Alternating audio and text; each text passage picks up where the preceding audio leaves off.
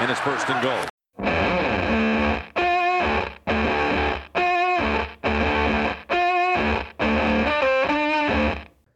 Прошло две недели. Цинциннати и Сан-Франциско еще не занесли ни одного тачдауна. Девять команд лиги не одержали ни одной победы, и статистически их шансы выйти в плей-офф теперь крайне малы. Результативность низкая, телевизионные рейтинги падают, Гудел все еще комиссионер. Все плохо, но так хорошо, что мы можем все это обсуждать. Исчез первый щенячий восторг от возвращения НФЛ, и теперь это просто очередной осенний разговор про лучшие из футболов. Сегодня уникальный случай, мы полностью сохранили состав с прошлой недели. Мы как плохой фэнтези-игрок, не сделали ни одной замены. И сегодня в Хадле повторно встречаются обозреватели First and Goal Евгений Дубовик и Леонид Анциферов, а также наш специальный гость из 36-й студии Андрей Менг и я, ведущий Станислав Рынкевич. Женя, ты как? Ритм НФЛ не слишком быстро для тебя с непривычки? Ну, я все старше и старше становлюсь, поэтому, конечно, тяжело успевать. Но в этом сезоне, мне кажется, лига раскоч... э, раскочегарилась э, еще не на все сто процентов, поэтому нормально, нормально.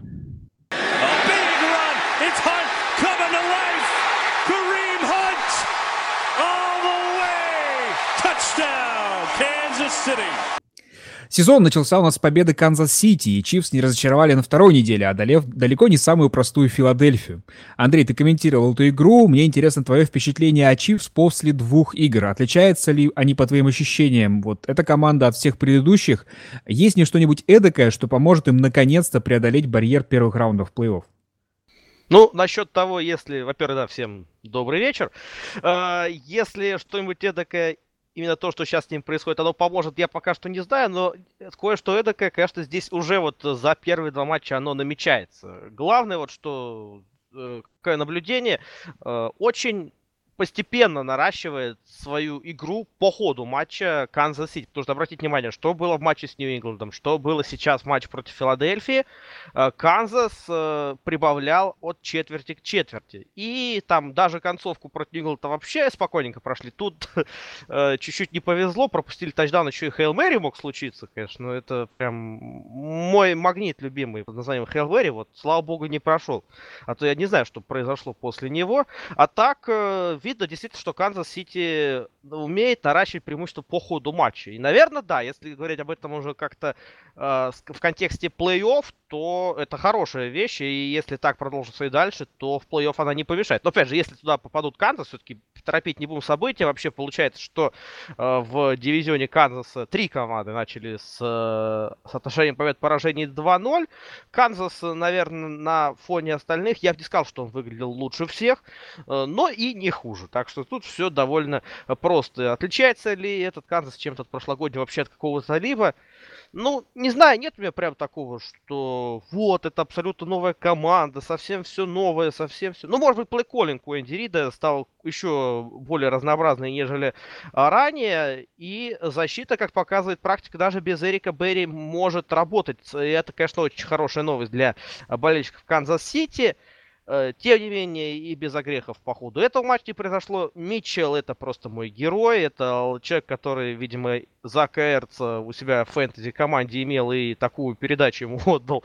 Э, ну, кто не видел, дорогие друзья, посмотрите в концовке второй четверти лучший эпизод просто в исполнении корнербека Канзаса. Но э, это, что называется, и даже в хорошей системе бывают огрехи. Тут э, вот этот самый огрех произошел. Но в целом, в целом, действительно, Канзас э, очень впечатляет. Причем ведь и раньше мы уже говорили о том, что плеймейкеров в защите у Чифс, да, было достаточно и в предыдущих сезонах. И, судя по всему, в этом году наконец-то появляются новые а, фамилии в нападении, да, то есть как бы то, что Тайрик Хилл себя теперь показывает не только на возвратах, но и как очень надежная цель в нападении. А, и, конечно, Карим Хант, который за очень, успешным дебютом показывает, что его второй игре на него можно рассчитывать. И по эту сторону мяча тоже хватает плеймейкеров, которым Канзас-Сити периодически не хватало в прошлые годы, в том числе и в плей-офф. Это продолжает ту мысль. Рассчитывать на Ханта можно во второй половине, потому что если мы вспомним матч э, первую-то половину не было видно совсем. Мы, даже мы с Максимом Лицинским уже так немножко поговаривали. Ну что, неужели больше мы его не увидим? Ну как такое может быть? Нет, Хант затем вернулся, все с ним в порядке. Возможно, да, небольшой дефицит в плане целей, что для Алекса Смита, да, для выносов, впрочем, для нападения э, команд, э, их опций. Может быть, немножко этого кадрового состава не хватает, но, по крайней мере, с тем, что сейчас есть наличие у Канзас Сити, как мы видим, они вполне себе справляются. И дай бог им делать это в дальнейшем. Ну и после первой недели всегда очень важно сравнивать, да, не перехайпили ли мы кого-то. И, в принципе, Алекс Смит показал, что он продолжает держать вот этот очень э, классный такой уровень, потому что Филадельфия все-таки их э, игра против паса, она более надежная, она более опасная, против нее рискованнее бросать, чем против первого соперника их э, Нью-Ингланда. Вот с тем, с тем э, Мэттом Патриси и его защитой, которая была в первой неделе, да, там, конечно, было больше раздолья. И здесь Алекс Смит сыграл, может быть, не так ярко, как на первой неделе, но, тем не менее, очень... Э, полезно и очень грамотно в самые нужные моменты матча.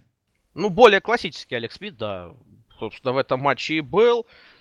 Мне кажется, тут от него это и не требовалось. Тут Канзас все-таки игру ввел в большей степени, чем это было с Нью-Ингландом. Мне кажется, очень уверенно. То есть, хотя и команды шли э, нос в нос, там не сильное преимущество было Канзаса по счету, но ощущение такое, что вот какой-то запас надежности и возможность добавить любой момент у Канзаса есть, и они доведут эту встречу до победы, у меня почему-то не было. То есть я был абсолютно уверен, что Канзас победит где-то там во второй половине, начиная с второй половины, вот совершенно четкое убеждение такое было. И поэтому, наверное, вот таких подвигов и Алекса Смита не требовалось. Тем не менее, опять прекрасная игра. И статистически, и вот именно с точки зрения там какого-то лидера команды, я думаю, он полностью свою задачу выполнил на матче. Первый номер в Power Rankings на официальном сайте NFL Chiefs сейчас, при том, что, да, верная оговорка была насчет того, что дивизион у них самый мощный, наверное, вообще сейчас в лиге, да, и тут сложно будет даже не то, чтобы, даже если выйти в плей-офф, а, они настолько могут открыть много результатов друг у друга вот внутри дивизиона, да, что далеко не с первого места в конференции, скорее всего. Если и выйдет Канзас, то не с первого места в конференции. Там уже путь к Суперболу будет, конечно, осложненным этот, именно этим не самым хорошим результатом. У нас в редакции есть очень большие почитатели таланта генерального менеджера Филадельфии Хауи Розмана. Розман один из самых активных управленцев лиги проводит не самые ординарные сделки. Вот то, что он натворил в этом межсезонье, уже как-то транслируется на футбольное поле? Ну, не знаю, прям так ярко, наверное, я бы не стал отвечать. Ну, естественно, да, корпус принимающих Филадельфии, который порой выдавал очень интересные вещи. Тори Смит тут же самый главный, конечно, в этом плане история. Э, но пока я, я бы, наверное, не стал так торопиться, потому что видно, что работа, наверное, в большей степени идет на, на перспективу. Благо сейчас, кажется, появился молодой квотербек, с которым можно начинать делать франшизу. Э, франшизу на долгий срок. Э, Вен, кстати, в целом по матчу понравился, но э, показалось, что вот после того, как действительно все очень-очень хорошо у него складывалось, небольшую звезду поймал. И тот момент с, с тем самым перехватом, и в дальнейшей его игра как-то, ну, слишком уж он в себя верил. И вот пока что с этим еще надо поработать. Ну, наверное, больше не ген-менеджеру, да, а тренерскому штабу. В любом случае, э, ну, в целом, в целом, Филадельфия, наверное, показывает то, что мы от нее и ожидали во многом, особенно это касается защиты. Прямо уж такого гения ген-менеджера, наверное, я не вижу, но мне кажется, что сейчас он и не должен был видеть. Вообще очень интересно, как они вот работают с новичками, квотербеками, да, то есть они приглашают их, берут на драфте, смотрят первый сезон, как он работает хоть какой-либо системе. Понятно, что команда, которая выбирает высоко квотербеков, она вряд ли сейчас находится на ходу.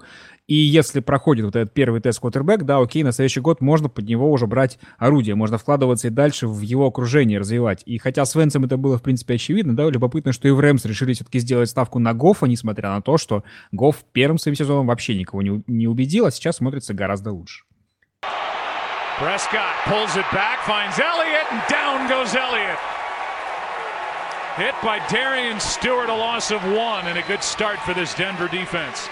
В прошлом подкасте болельщик Денвера Евгений верно предсказал две важных вещи относительно матча с Далласом. Сказал, что ему не страшен ни Зики Эллиот, ни Даг Прескотт, и отметил значимость возвращения Си Джей Андерсона. Женя, если ты реально был уверен в своих словах, то результат игры для тебя неожиданностью не стал. А вот кто в составе Денвера тебя реально удивил в этом матче? Чтобы я прям не сомневался в том, что как будет развиваться судьба матча, мне кажется, что Даллас был почему-то гораздо слабее, чем они могли бы сыграть. Это просто был очень и очень неудачный для них день. Все валилось из рук. И вот эта череда травм в линии секондари очень сильно сыграла свою роль. Ну и, конечно, то, насколько мощно Денвер противостоял выносу Далласа э, изначально, то есть самому сильному, можно сказать, оружию э, ковбоев, сыграла очень и очень важную роль. Даллас как-то морально поплыл. Потом была вот эта вот интересная пауза на плохую погоду. И я подумал, блин, как же она не вовремя. Сейчас они соберутся, начнут э, осмыслять то, что происходит на поле. Ну, потому что было видно, что на поле доминирует одна команда, и это точно не ковбои. А, и после возвращения я увидел, что да, что-то проснулось, но потом это быстро сошло на нет, и Денвер совершенно спокойно сыграл свою силу и победил. Но опять же, каких-то далеко идущих выводов ни про Даллас, ни про Денвер я делать не хочу, э, потому что, ну, реально рано еще. Первые две недели надо просто, не знаю, там даже не то, что две недели, четыре недели надо наслаждаться футболом, болеть за свою команду, а какие-то далеко идущие выводы, ну, они ничего сейчас не стоят. Никто в спортивных СМИ сейчас так не делает. Ты что, ведь э, на официалке НФЛ с первой недели начинают предсказывать вообще все возможные награды индивидуальные по итогам сезона. Мне кажется, они Тома Брэди э, отправили на пенсию сначала, а сейчас э, MVP ему вручили. Вот, вот такие американские горки. И срубили по 500 комментариев и на той, и на другой новости, да. Мне очень нравится, как они об этом говорят, знаешь, у них даже формулировка типа очень-очень там преступно ранний претендент на звание там новичка года, что-нибудь такое. У нас, э, напомню, что недавно на сайте вышел материал про Денвер и Даллас как примеры самых несбалансированных команд лиги. Вот мне кажется, что Бронко своим стартом сезона опровергли этот материал, а Даллас подтвердил. Но можно вспомнить еще одну несбалансированную команду. Вообще, Жень, как тебе кажется, у кого сейчас защита хуже, у Далласа или у Нового Орлеана? Наверное, в целом у Нового Орлеана. Но конкретно то, что я видел в матче против Денвера, это было просто чудовищно. Но тут история даже не в том, история про несбалансированную команду. Даллас был в этой игре вполне себе сбалансирован. Нападения примерно так же не было, как и защиты, мне кажется. То есть не надо говорить, что тут Даллас такой совершенно отвратительный в защите и прекрасный в нападении. 8 э, ярдов на выносе из Акеля Эллера многом говорят. Нового Орлеана, мне кажется, проблема более комплексная, застарелая. То, что мы увидели у Далласа в этом матче, ну, это вот разовый случай, эту тенденцию надо рассматривать, да, то есть выбыло большое количество э, футболистов, э, реально просто был абсолютно точно не их вечер, то есть такое количество мистэклов у профессионалов, которые я видел у Далласа в этом матче, но это прям что-то совсем запредельное, это каким-то совсем уж студенчеством попахивает. Там Си Джей Андерсон таких хайлайтов себе э, нарезал, я думаю. А, если бы играл Маршон Линч против этой э, защиты, я даже не представляю, что, что бы кричали. Э, американские эксперты наверняка MVP бы уже ему отдавали. Особенно, а если бы он танцевал. Орлеана, да, ну, безусловно. Танец это плюс три э, в гонке MVP мне кажется, что проблемы Нового Орлеана, они такие уже совсем уж закоренелые. Эта команда просто не знает, что делать с защитой. Там есть конкретные плеймейкеры, которые вроде бы как знают, что делать на поле, но давать результат они не могут, потому что ну, системы нет. Ее нет давно, и, и, не, и непонятно, откуда она может появиться. Ну, еще один вопрос по мотивам, перефразируя моего начальника со sports.ru. Симен красавчик? Предыдущих двух матчах, да, безусловно. And Rogers throws, and that's going to be picked off at the 34-yard line. Desmond Trufant with a beautiful pick just inbounds. Пожалуй, главной игрой недели для нейтральных зрителей стала встреча Атланты с Green Bay Packers, и уж тут-то Falcons показали себя с лучшей стороны, а не как в матче с Чикаго. Леня, то, как они сыграли, это мастер-класс по игре против Green Bay или же просто Аарону Роджерсу не повезло с травмами его одноклубников в этой игре? Мне кажется, вот ровно пополам и то, и то, потому что Атланта э, очень хорошо знает, как играть с Гринбеем, она явно это не забыла. И вообще, по-моему, все межсезонье она потратила на то, чтобы э, а, забыть э, прошлогодний Супербол, и б, вот вернуться к состоянию как бы до этого Супербола. Вот все, все, что было так, чтобы оно точно так же и работало, чтобы ничего никуда не надо было двигать, вот какой-то такой баланс вот на этой тоненькой ниточке найти, и продолжать играть как в прошлом году. Вот новый координатор нападения Саркисян, он, по-моему, первую неделю вот пытался это все настроить, у него не получилось, а ко второй уже понял, что, что да как там работает, и вернул а, вообще к, это, к этому состоянию. А, и, кстати, ну, можно вспомнить, что Петерс так потихонечку, потихонечку-то а, попытались организовать камбэк, и это опять нас от, отправляет к прошлому сезону, э, к тому, что Атланта вот эти концовки проигрывает. Мы снова подходим к тезису, что Атланта возвращается к образцу прошлого года и играет базовые вот, настройки, базовые настройки да, в их да. даже не самых лучшем виде, да? Ну да, да, да. То есть понятно, что э, их, э, скажем так, главный такой гештальт, который теперь не закрыт, это как э, сыграть в защите, чтобы не проигрывать в конце. То есть как только отрываешься в счете, срабатывает какой-то триггер, начинаешь бояться, начинаешь мандражировать. Вот. Но очень здорово, что у Атланты есть такие плеймейкеры, как Бизли, что пришел там Донтари По и э, вообще зацементировал там э, центр поля, скажем так, что да, но теперь вернулся придется... Труфонд, да, да, и ну, теперь Добавил. им придется обходиться без Вика Бизли целый месяц, к сожалению, да. Ну, благо, лучше им обходиться без него месяц, чем обходиться без него весь сезон, как тоже бывает сейчас. А, возвращаясь к вопросу о базовых настройках. Вот у нас недавно выходила колонка Мэтта Райана, которую он написал для The Players Tribune, а мы перевели. И там он клялся и божился, что Атланта не знает никакого супербоульного похмелья и настроена идти только вперед. Вот по итогам этих двух недель, э, ты веришь Мэтту Райану? Верю в то, что э, похмелья нет, в то, что у них получается идти вперед, именно как-то развиваться, менять игру.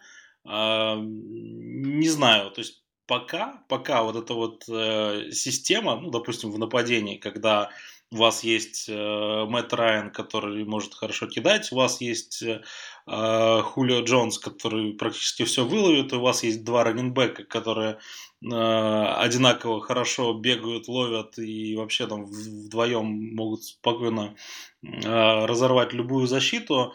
Э, и пока не поняли, как против этого прям вот хорошо сыграть, э, не все поняли. Есть одна команда, которая поняла. Хотя бы в одной четверти, а, то как бы у них нет особой мотивации идти, вперед. То есть вот как я говорю, что им надо именно вот не то, что им надо, они пытаются вот к этому вернуться, и пока их не клюнет в одно место, они не будут что-то придумывать и прям идти вперед. Вот, они будут держаться за то, что у них и так работало.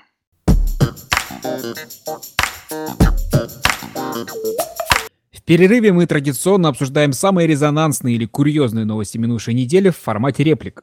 Если есть что-то пошутить или порассуждать, вперед, нет, едем дальше. Чивс в третий раз за две недели отчислили Си Джей Спиллера. А там точно третий, я уже сбился. Или четвертый там был. Сколько раз-то в итоге отчислили? Последняя информация в третьем. Мне очень понравилось, что Леня после того, как это было сделано во второй раз, написал в нашем чате, что, ребята, сделайте, пожалуйста, э, типа, образец еще понадобится. И ты был прав, он бы понадобился. Возможно, пока идет э, запись этой передачи, еще произошло что-то, или его опять взяли в ростер, или, может быть, уже отчислили. Контрольное Кто отчисление в голову. А мне еще, мне на самом деле очень жалко, что нет, вот Hard Knocks не в Канзас Сити Чивс был в это межсезонье, потому что, или немножко не затянулся на сентябрь, потому что, представляете, на месте Си Джей Спиллера, как происходит отчисление? Ему, наверное, звонят, да, или, может быть, даже уже смс-ку отсылают, что звонить-то столько раз. Вот, и мне просто интересно видеть реакцию этого человека, он же, наверное, просто нервно смеется, да, то есть, как бы, да ладно, уже сколько можно. У него тогда как спам уже приходит на электронную почту. Да, он даже сразу... Он даже не читает, он приходит на базу на следующий день, а ему там вызывают охрану, потому что, ну, человек не должен находиться здесь. Ну, то есть, представляете, что было после там второго, когда ему третий раз говорили, он просто, наверное, не верил, кто-то над ним наверняка подтрунивал, а потом оказалось, что действительно, когда пришли охранники и скрутили, он понял, что все-таки все-таки меня уволили. А мне кажется, наоборот, на третий раз он уже как раз э, вообще в этом не сомневался, как к нему подходили охранники, и он говорил, не надо, я сам, я сам. Примерно так. Хотел бы я посмотреть на этих охранников, которые скрутили бы Спиллера. Это тоже еще нужно уметь. Э, хотя, может быть, это тоже были бывшие игроки Чивс.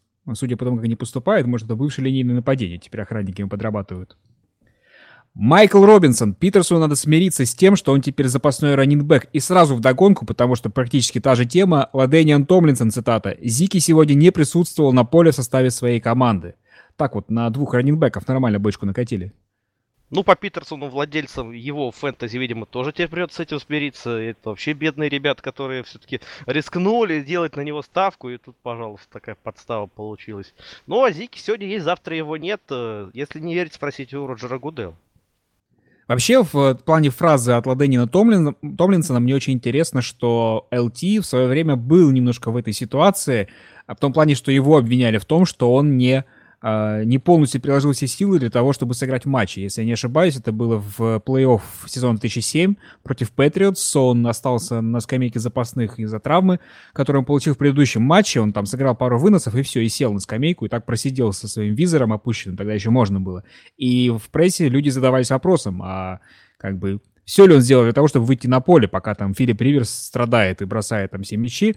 Вот, в этом отношении Получилась такая обраточка, когда он сам стал бывшим игроком, да, то он э, вот эту же стрелу направил теперь в адрес уже действующего бегущего. Можно теперь говорить, как визор опущенный. Джо Томас отыграл 10 тысяч снэпов подряд. Ура!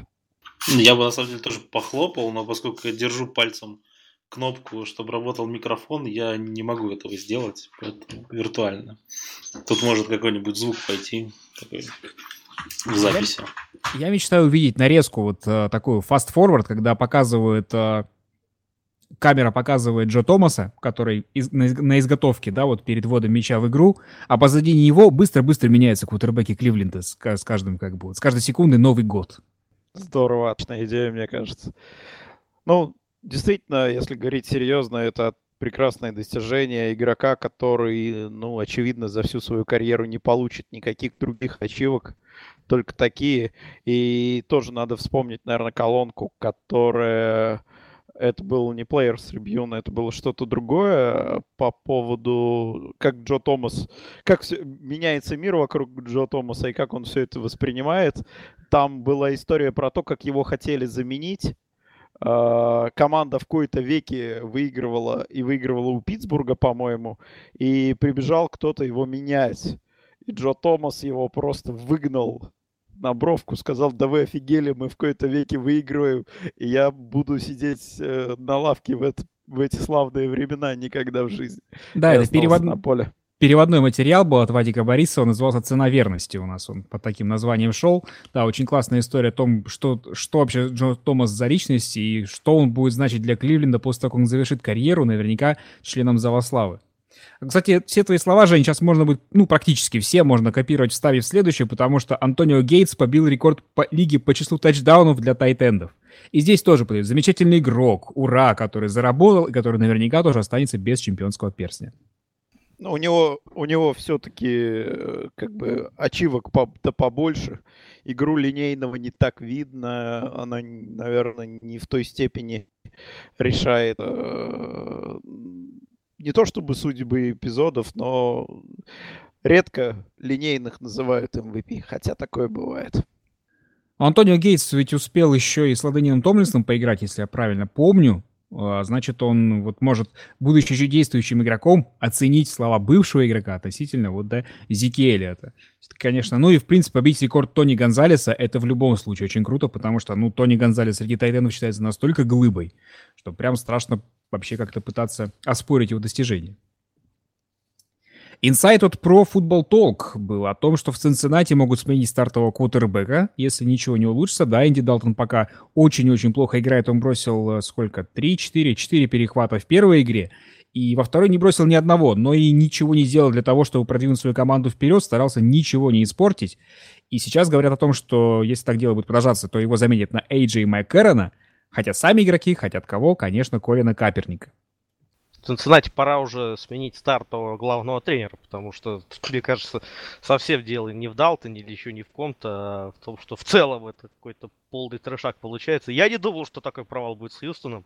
Я, конечно, ставил на Хьюстон в том матче, но не, на, но не за столь. Каперник вообще такая тень отца Гамлета. Если где чуть что с квотербеком, сразу вспоминает его. Точно, точно. Джон Фокс. Гленнон не виноват в поражении Чикаго. Я думаю, тут нужно остановиться, запомнить и вспомнить эту новость, когда там через 2-3 недели выйдет Трубиский в старте. И тогда мы, мы обсудим эту новость и При... слова Фокса. Примерно как с Си Спиллером, да, только тут, только тут про квотербеков э, Чикаго. Но Джон Фокс тоже не виноват, что он главный тренер Чикаго. А кто же виноват тогда? Я, к сожалению, вылетел из головы, как зовут ген-менеджера. Берс, так что... Ну, те люди, кто зайдут в Википедию, назовут фамилию, тогда вот они будут знать, кто виноват. Сейчас э, замечательный наш э, участник подкастов Алексей Каракай, который слушает, и надеюсь, этот подкаст где-то сейчас громко-громко кричит имя этого ген-менеджера. Райан Пейс его зовут, не надо ему кричать. И а, у них есть своя секта верь, люди, людей, которые верят в Пейса. Э, я думаю, что у них есть свой план. И, возможно, э, оправдывают кутербека ровно по той причине, потому, по какой не выпускают Трубиски, что еще просто-напросто не пришло время. То есть такая своеобразная теория заговора, и если говорить о теориях заговора, то есть еще одна, связанная с Чикаго.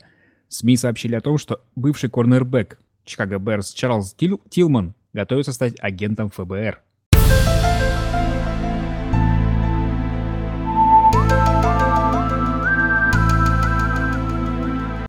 Как главный специалист по прикрытию? Видимо, да. Вот эту шутку ты готовил, да, специально к выпуску? Конечно.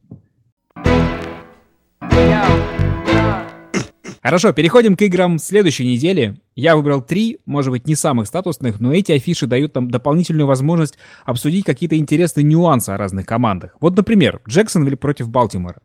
Для начала у тебя, Жень, хочу узнать, когда Ягуары уже будут готовы поставить крест на Блейке Бортлсе, и когда этот светлый момент настанет, что им дальше-то делать? Я не знаю, счет ты взял, что нужно ставить э, крест на Бортлсе. Ты, тебе кажется, что все проблемы Ягу, Ягуаров заключаются в нем? Не все, но большинство заключается сейчас в нем, потому что у них есть защита, они показывали это частично в прошлом сезоне и полностью показали в первой игре этого сезона, и даже во второй, в принципе, были эпизоды, когда они показывали просто, ну извини, защита не может находиться на поле столько времени, когда квотербек дает им постоянно короткое поле. И Бортлс показал значительный регресс в прошлом году, и было странно, что им, ему дают второй шанс, и явно уже после двух недель, что он этим вторым шансом ну, не воспользуется. Н- нельзя механику изменить так моментально. Ну, его, по-моему, как раз-таки за механику вначале хвалили, потом начали гнобить, и сейчас продолжают это делать. Да я бы не назвал его там чудовищным. Проиграли они, мне кажется, не только из-за Бортлса. Те перехваты, которые были э, в матче с э, Титанами, это перехваты от рук защитников, ну, при этом как бы э, в одном случае это был сбитый пас, во втором отбитый от рук принимающего мяч. Э, во всем этом, конечно, можно винить Бортлса, но мне кажется, он не он единственный, э, единственная причина неудач э, Ягуаров. Не знаю, ну то есть вполне возможно, что ты прав но я не могу сделать вот такого однозначного вывода, что надо, вот надо поставить крест обязательно на Бортлс. Нет, Брать конечно, того... смотри, смотри, у них, конечно, ограничен корпус ресиверов, особенно после травмы Робинсона, да, сейчас, в принципе, за, за исключением Хернса, не так уж много на кого можно бросать. Прекрасно, вот. да. Но если смотреть по остальным позициям, Фурнет тащит, тащит. Линия нападения нормальная, вполне себе. А защита, в принципе, тоже, да. Я и, просто представляю... И, и что, что, что натащил что натащил Фурнет в матче с Тайтанс? Ну, не знаю, сколько он натащил. По игре примерно, смотрелся вполне нормально. Конечно, это было при, далеко примерно не... Примерно столько же, сколько и напасовал Бортлс. Гораздо есть, больше, да, чем Зики скажем так. Да, да, нет, ну то, что он набегал гораздо больше, чем Зики это правда. Ну, просто эта история примерно про то же, про... Э, то есть я вот, опять же, готовясь к э, разговору там про Джексона или посмотрел, какая статистика сейчас у Бортлса, и я понял, что она примерно такая же, как у Рассела Уилсона за исключением того, что Рассел Уилсон бросил один тачдаун и ни одного перехвата, а здесь статистика 2-2. А так и там количество пасовых ярдов, там количество всего остального. Но мы ж не, не, речь не идет о том, что Рассела Уилсона надо там отрезать.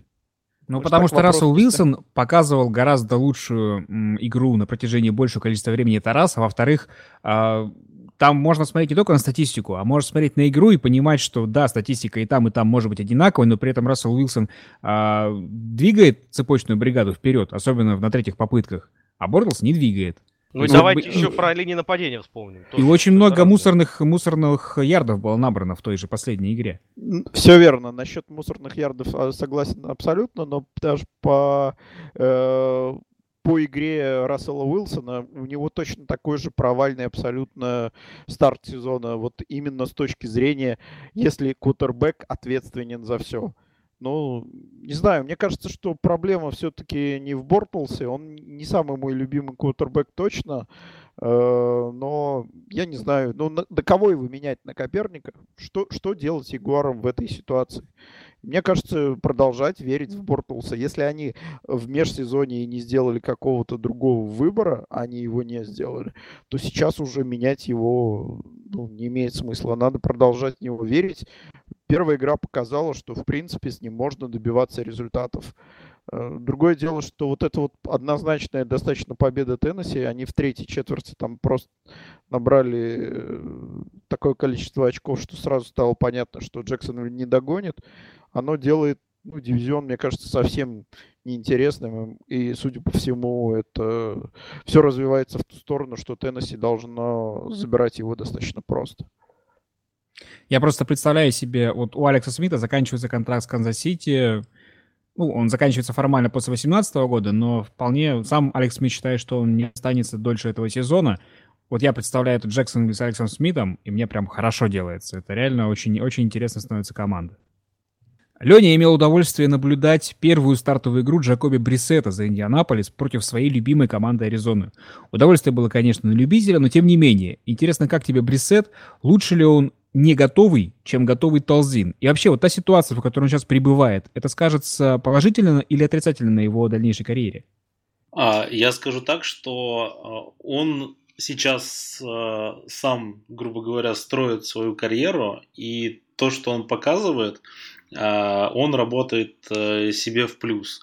Вся ситуация, если как бы, в общем посмотреть, ну, это, конечно, минус. Мне кажется, что для него было бы полезнее еще немножечко посидеть э, на скамейке, поучиться а, и как-то понабраться опыта, тем более в такой команде, как Нью-Ингланд. А, сейчас его бросили в пекло, и, ну, скажем так, он отыграл так, как ну, наверное, ожидали, не то, что ожидали, оптим, оптимистичный прогноз. Вот если был на игру Индианаполиса, то он э, э, сыграл полностью. То есть вот именно ну, сделал ровно то, что нужно. И по сути-то он же основное время не проиграл. Он не бросал в это время перехватов. Что могу сказать точно, что Брисет застолбил себе место на следующую игру однозначно. А с Кливлендом играть можно, как с Аризоной было можно играть, так и с Кливлендом было можно, будет можно играть. Так что вполне себе может зарабатывать себе резюме на будущее.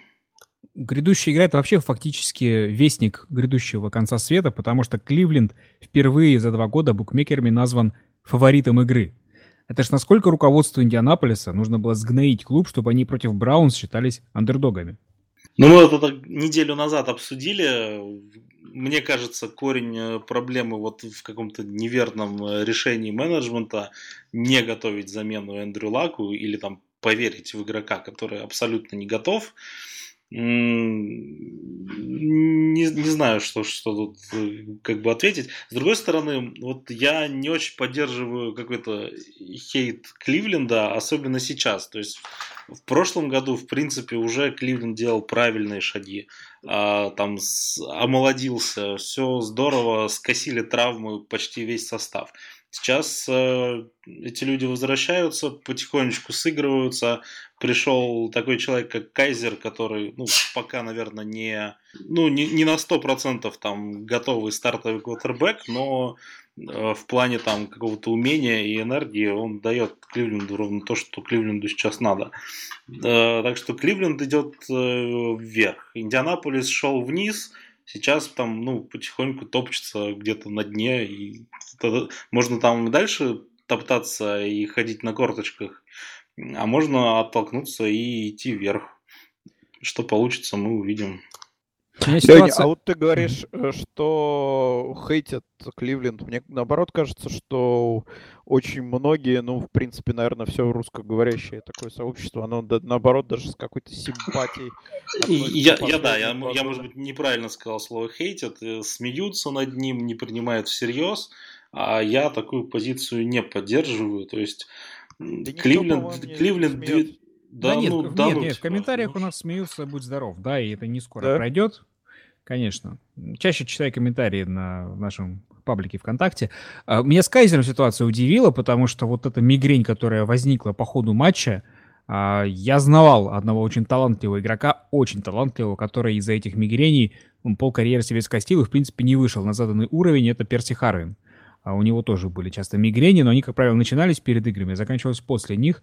Вот. Я ни в коем случае не смеюсь сейчас, да, над этим, потому что я знаю, что это все-таки очень серьезные вещи, это там не просто головная боль, как мы опять же шутим иногда в комментариях, но тем не менее очень необычно наблюдать вот такую ситуацию, когда игрок посреди матча покидает поле не из-за того, что физически что-то сломалось, да, в голове у него есть определенные а, проблемы, и вышел Кевин Хоган, который такими вот, особенно когда Кевин Хоган бросил тачдаун пас, я подумал, в свое время у многих стартовых квотербеков отбирали так э, стартовые место в стартовом составе. Том Брэди именно так, он, например, застолбил себе место, когда Бледса был травмирован. И это не единственный случай, да, поэтому я боюсь, что Кайзеру лучше постараться превозмочь себя и оставаться на поле как можно дольше, пока ему дают шансы, потому что в Кливленде, как мы знаем, квотербекам шансы дают не очень долго. Ну, будем надеяться, да, что это какое-то разовое Э, разовый случай, потому что если это будет постоянно, то ну, как бы да, одно из двух. Либо это синдром Перси Харвина, либо это проблемы со здоровьем. И, и то, и то для карьеры не, не очень хороший э, под, не очень хорошее подспорье. Я понимаю, почему у Кутербека может развиться мигрень, когда он пребывает в Кливленде, но все-таки надо как-то себя пересилить. Давайте прогноз. Кольц, Браунс, 0-2-0-2 команды. Кто победит? Um, кто победит или кто... Как ты хочешь, кто, кто бы победил? Давай и так, и так, окей. Ну, я точно буду болеть за Кливленд в этой, в этой игре, потому что Кливленд вроде делает все правильно, а Индианаполис категорически неправильно. Все-таки, да, пускай прогноз будет на Кливленд. Вот. Шаверма? Шаверма на Кливленд? Кто против? Шаверма на Кливленд. Давайте, кто-нибудь есть за кольца? Мне кажется, за Брисета. таких психов нет еще. За Брисета, Леня. Ну да, ну, а, как бы это да, это фанпик, конечно, от меня. А, я бы, наверное, согласился с так холодный расчет, он бы совпал с позицией букмекеров, которые там чуть-чуть Кливленда, э, Кливленд больше котирует. Но я бы, я бы поставил, почему нет, с такой. А, шаверму поставлю, в, сур, в survival нет. Лене нечего терять, он еще шавермы нам за финал лав не отдал до сих пор. Надо же как-то отыгрываться. Поставит на братушку Джакоби Берсета. Ну и один из самых интересных лично для меня поединков уикенда — это Теннесси против Сиэтла. Тайтанс не первый год ходит в подающих большие надежды, но довольно очевидно проиграли Окленду, а затем отыгрались на Джексонвилле. Андрей, ты как думаешь, где реальный потолок возможностей этой команды? Я надеюсь, что я не знаю ответ на этот вопрос, потому что если я смогу на него ответить, то, в принципе, проект под названием Tennessee Titans можно закрывать, потому что это очень перспективная команда, очень перспективная вся эта история выстроилась вокруг э, Маркуса Мариота, и вообще система э, под руководством э, всех основных персонажей Теннесси. Но в любом случае, я лично надеюсь, что действительно пока ответ на этот вопрос я не знаю, никто его не знает, потому что этот проект должен работать, ну, в ближайшее время точно, и не на один сезон, и надеюсь, что так и будет. Пока что для меня Теннесси главный фаворит дивизиона, с учетом того, как мы видели защита, суперзащита Джексон или... Ну, да, опять что тут можно спорить, э, спорить э, Блейк Бортлс, э, насколько его вина. В любом случае, пока что Теннесси. Теннесси для меня здесь главный фаворит. И вот как раз Сиэтл для них будет очень серьезная проверка, особенно с той точки зрения, что Сиэтл далеко не в самых лучших кондициях находится, как это кажется по первым двум играм. Теннесси тоже, наверное, какой-то стабильности не будет отличаться. И вот здесь, конечно, главное противостояние нападения Теннесси против защиты Сиэтла. Так что прям это очень-очень интересненько будет. Э, с удовольствием этот матч посмотрим, я думаю. Да, ну Бортлс не Бортлс, а защита Джексонвилля ничего не смогла сделать с линии нападения Теннесси. Если у Теннесси блок нападения шикарный, то вот у Сиэтла он как был, так и остается катастрофическим. Не станет ли для них это якорем в сезоне, не утянет ли на дно все хорошее, что у них есть? Или мощная защита все-таки оставит на плаву команду? Ну, хочется надеяться, что не утянет, потому что, ну как же без Сиэтла? -то? Сиэтл это самая веселая команда с самым веселым бегающим квотербеком, на мой взгляд. Э, линия нападения, это, конечно, да, это можно, не знаю, заносить в Красную книгу ее. Их пока что черной рамочкой, к сожалению, уже оборачивать. Но э, действительно защита, видно, что, в принципе, что с Сан-Франциско, что с Гринбэем проявился довольно неплохо. То есть, да, я бы, я бы даже сказал, что, наверное, сейчас у Сиэтла самая сильная защита в лиге, хотя, наверное, Денвер здесь с этим поспорит. Ну, вот, наверное, вот эти две команды. Сиэтл вполне себе тоже подойдет. Э, и, опять же, Теннесси, те ли это люди, которые смогут оказать настолько серьезное давление на э, линию нападения Сетла, чтобы мы очередной раз сказали о ее недееспособности. Ну, скорее нет, чем да. Естественно, да, будут здесь тоже моменты, когда придется Расселу Уилсону побегать. Ну и главное тут, что я думаю, Уилсон все-таки, ну, пора уже просыпаться. Пока да, тут можно тоже говорить о том, что ну, наверное, не вся, не вся вот эта та же самая статистика, которую сейчас показывает Рассел Уилсон.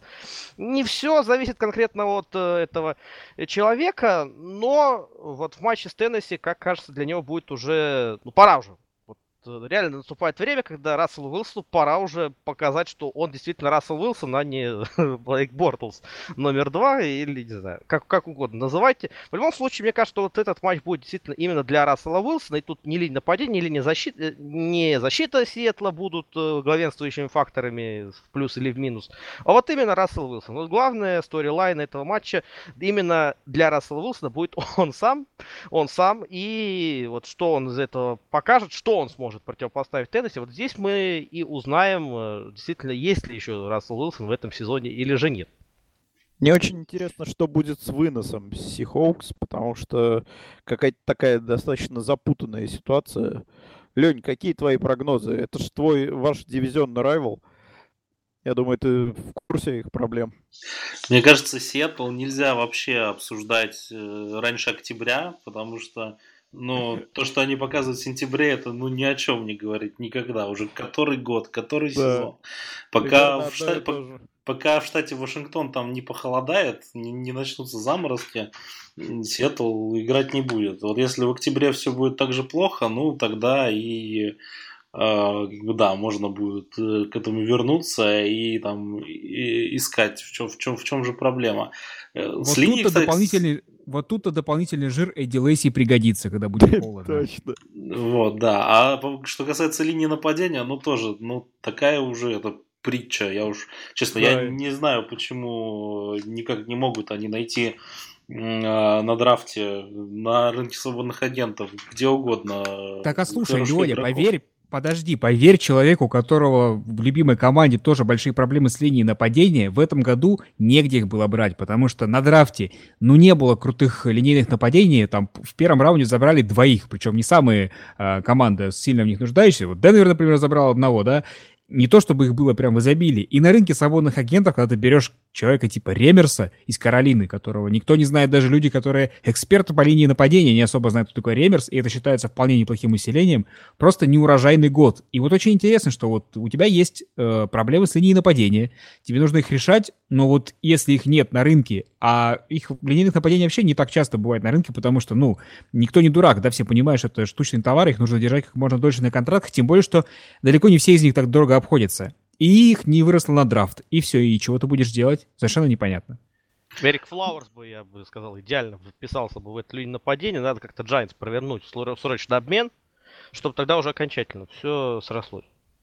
Ну, у Giants да, кажется, проблемы. не ищут они. Ну, то есть вы посмотрите, Сиэтл совершенно сознательно э, и идет на этот риск, понимая, чем они рискуют. Была ведь совершенно прекрасная инфографика относительно того, э, какой процент зарплатной ведомости э, Сиэтл тратит на своих линейных нападений. И это было там что-то типа 3%. Я не помню, очень маленькая сумма, э, совершенно несвойственная лиге. Ну, то есть они понимают, что можно найти условную посредственность и платить ей достаточно много, потому что, как Стас сказал, рынок э, разогрет, хороших линейных мало, которые еще будут тем более хорошо играть. А можно набрать вон ребят, которые вчера машинами торговали, сегодня они поохраняют Рассела Уилсона.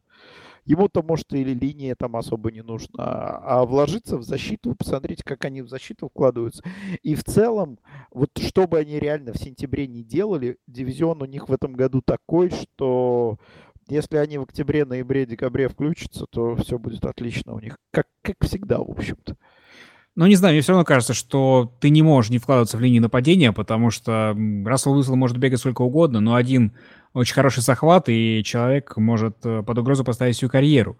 А я просто хочу сказать о том, что я помню драфты, они были далеко не самые интересные, но там, например, в топ-6 э, а, первого раунда уходили там трое линейных нападений. На минувшем драфте первый линейный нападение ушел в 20-м в Денвер, который, я бы не сказал, что сильно в этом нуждался, и дальше э, за весь первый раунд ушло два этих линейных нападения. То есть как бы это просто говорит о том, что вот в этом году не выросло. И остается только надеяться, да, всем командам, нуждающимся в этом, что в следующем году можно будет кого-нибудь забрать. Но вот это невозможность решить проблему, э, свою самую главную проблему в команде, это, конечно, большая катастрофа, потому что раннинбеков, ресиверов ты можешь набрать когда угодно. А вот здесь такой дефицит. Ну, можно еще на тренерский штаб посмотреть. Я, честно говоря, а, не очень помню и не знаю, что происходило там ниже Пита Кэрролла по иерархии в Сиэтле, но, может быть, стоит, например, посмотреть на тренера линии, может быть, надо там кого-то пригласить другого, чтобы попробовал слепить из того, кто есть. Ну, что-то же надо делать, как бы, ну, почему мы обсуждаем это каждый год? Ну, Нет, может быть, знаешь, это такой ежегодный аттракцион ген-менеджера Сетла. А давайте посмотрим, как этот э, черный будет бегать, а? Ему, видимо, нравится. Но это уже расизм. Но относительно вот э, движений, телодвижения, например, в Миннесоте происходили, они наняли нового человека по линии нападения, но у меня это возникает э, такое впечатление, что это просто вот движение ради движения, чтобы, если что, сказать, ну, мы же делали все, что могли, мы пригласили нового специалиста, да, но что он может слепить из людей, которые в прошлом году э, плохо, например, э, отыграли, да, что нового он из них может сделать, поменять позициями или что? Конечно, там были отдельные случаи, когда люди просто после травм возвращались, вот это единственная надежда на спасение, но у Сиэтла, по-моему, сильно травмированных в линии нападения не было, они просто не очень хорошо умеют играть вот в этой, этой группе, да, если они не очень хорошо умели играть в прошлом году, и не усилились к этому, то непонятно, на что можно надеяться, в принципе.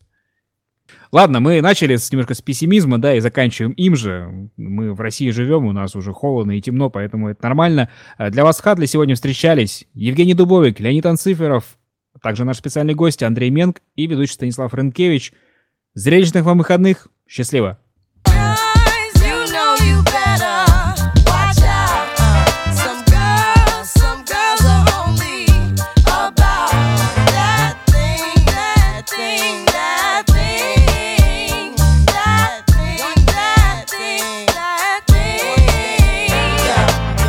Кстати, я бы на месте Лени вот так бы мне, мне и отомстил на его месте. Я вопрос, типа, ты получил шаверму, выиграл, на тебе, и переслал бы ее почтой, там, я не знаю, что это такое. Почтой России? Да, чтобы она дошла мне через две недели, гнилая, мертвая. Зато дошла, все, вопросов нет.